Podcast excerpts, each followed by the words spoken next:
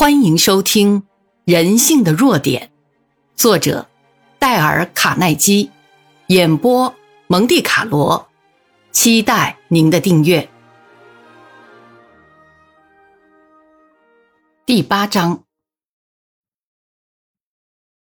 一个创造奇迹的公式。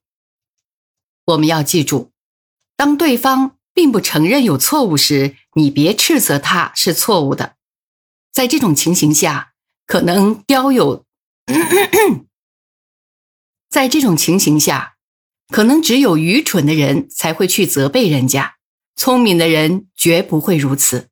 他会试着去了解对方，去原谅对方。为什么这个人有那样的思想和行动？一定有他的理由。我们探求出那个隐藏着的理由来。对他的行动、人格就可以很清楚的了解了。你把自己处在他的情况下，你这样对自己说：“如果我处在他的困难中，我将有如何的感受呢？又做如何的反应呢？”如果你有了这样的想法，可以省去许多时间和烦恼。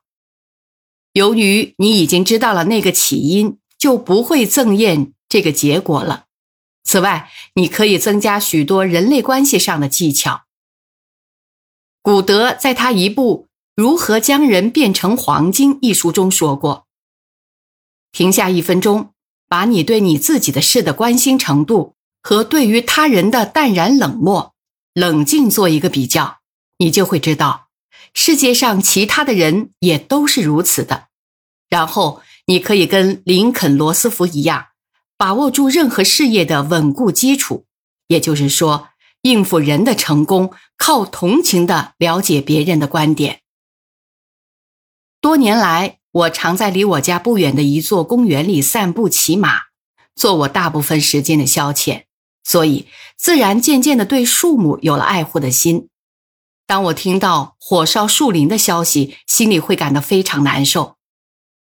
这些火。不是由于粗心的吸烟者的不小心，多半是孩子们来林间生火做野餐所造成的。有时候树林起火烧得很厉害，需要消防队才能扑灭。在公园的边上有一个布告牌，这样写着：“凡引起树林火灾的，将受到罚款或监禁的处罚。”可是那块布告牌立在很偏僻的地方，很少有人会看到。有一位骑马的警察，似乎是负责管理这个公园的。由于他对职务并不认真，所以公园里经常会起火。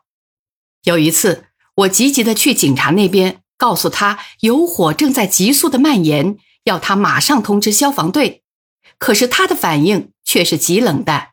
他说：“那不是他的事，因为不是他的管区。”自那次以后。我每逢骑着马来公园，便自己执行保护公产的职司。起初，我从未想到孩子们的观点。当我看到他们在树下生火做野餐时，心里就非常不高兴，立刻想要做出些应该做的事。其实，我做错了，我就急骑马去那些孩子们那边，告诉他们树下生火是要被拘禁起来的。我以严肃的口气要他们把火熄了，我还这样跟他们讲：如果不听，我马上要把他们抓走。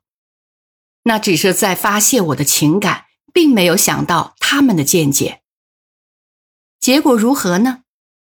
那些孩子们虽然遵从了，可是心里并不服气。当我骑着马离开后，他们又生起火来，甚至还想把整个公园烧掉了。几年后，我开始觉得自己应该多学些待人的技巧，学学各种人与人相处的手腕，常从别人的观点去看事物。于是，我不再命令人家。如果几年后的现在，我在公园里看到孩子们玩火的情形，我会这样说：“小朋友们，你们玩的高兴吗？你们的晚餐打算做些什么呢？我在小的时候也喜欢生火野餐。”现在想起来还觉得蛮有意思的，可是你们要知道，在公园里生火那是很危险的。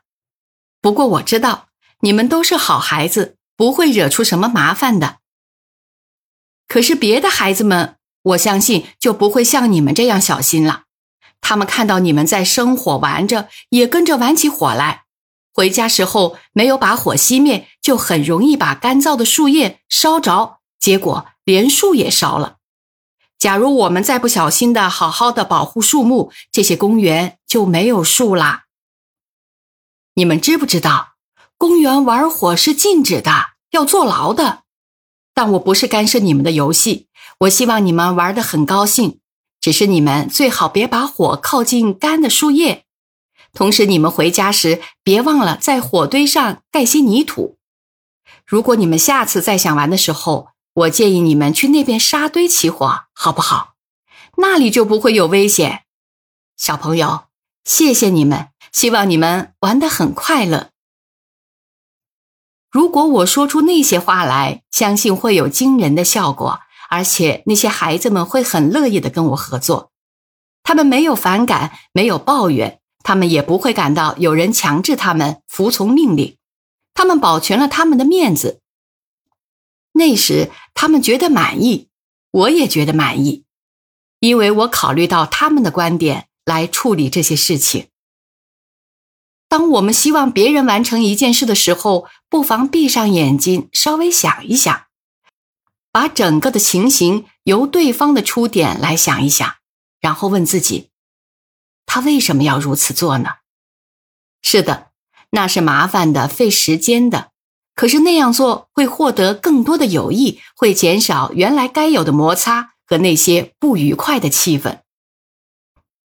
哈佛大学商学院院长陶海姆说：“当我跟一个人会谈前。”我愿意在那人办公室外面走廊来回走上两小时，那是我要把我所说的话想得更有条理，以及我带他设想他会如何的回答。我不会贸然进入他的办公室。当你看过这本书后，能增加一种趋向，那是当你接触到每一件时，会处处替别人着想，而且以对方的观点去观察这件事情。虽然有本书，你只得到这些，但它会影响到你终身事业的成就。所以，你如果要获得人们对你的同意，第八项规则是，要真诚的以他人的观点去看事情。本集播讲完毕，感谢您的收听，欢迎订阅。